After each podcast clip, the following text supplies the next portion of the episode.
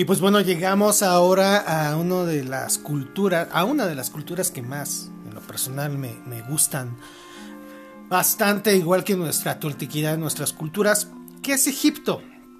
En la religión egipcio, egipcia más bien abundan las divinidades que presentan características demoníacas, como la diosa Paquet con cabeza de leona, eh, que tenía su morada en el desierto y el poder que provocaba para las tormentas, o la también diosa Sekhmet, que también genera odio entre los hombres y llevarles a la guerra. En el libro de los muertos se recogen numerosos ritos para alejar a los demonios que intentan penetrar en el mundo de los vivos. Un buen ejemplo es el siguiente, tú Apophis, enemigo de Ra, has estado condenado por el dios Aker, retrocede demonio ante las flechas de su luz. Ra ha desafiado tus palabras, los dioses han girado hacia atrás de tu rostro.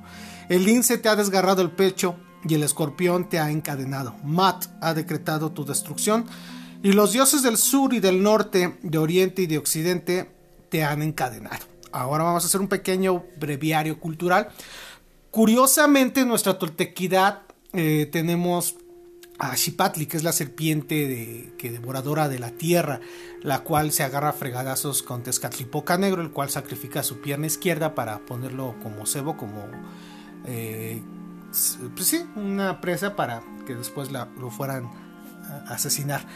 Curiosamente también para los nórdicos tienen una serpiente muy importante y se las dejo de tarea.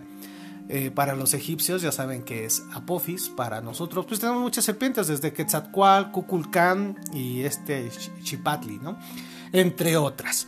En el siguiente tema vamos a hablar sobre hinduistas y budistas. Vámonos friki y recio porque aún falta mucho para adentrarnos en este rollo de demonios, de monología, de dioses, de diablos, de ángeles eh, y todas esas cosas jocosas y bonitas que a todos nos gustan y a todos nos dan miedo. Bueno, pues vamos a seguir narrando de todas estas cosas y darles la antesala eh, de la resurrección de un antiguo programa que nosotros teníamos.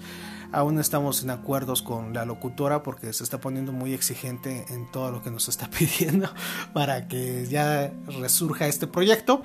En cuanto tengamos más avances de ello, con mucho gusto aquí por medio de los podcasts y los vamos a dar. Em, también quiero hacer énfasis antes de continuar ya por último y despedir este podcast. Eh, les vuelvo a repetir, la Iglesia Satanista de México no tenemos páginas web, ni Facebook, ni dominio web, ni redes sociales. Como una sociedad em, hermética, egoísta y elitista, no nos interesa los muchos ni las grandes manadas. Nosotros nos gusta seleccionar a nuestros integrantes, personas capaces y con un alto coeficiente intelectual, y no personas ávidas de aceptación o de buscar como una familia o un grupito sectario donde los van a aprobar todas sus pinches locuras mentales, no. Entonces, pues sí, sabemos que en México hay mucha gente malintencionada que le gusta lucrar y decirse que son parte de algo y, no, nada que ver. Em, de verdad, pues sí, agradezco que, agradezco y también me da risa todos esos grupos irrisorios que, que hacen páginas para mm, tratar de pues desprestigiar o no sé con qué idea lo hacen, eh, no solo mi iglesia, estoy hablando en general. Eh, y el problema es que también hay mucha gente muy idiota que se queda con lo primero que encuentra y no escarba, no estudia, no investiga. Pero bueno, en el próximo capítulo vamos a hablar sobre los hinduistas y budistas.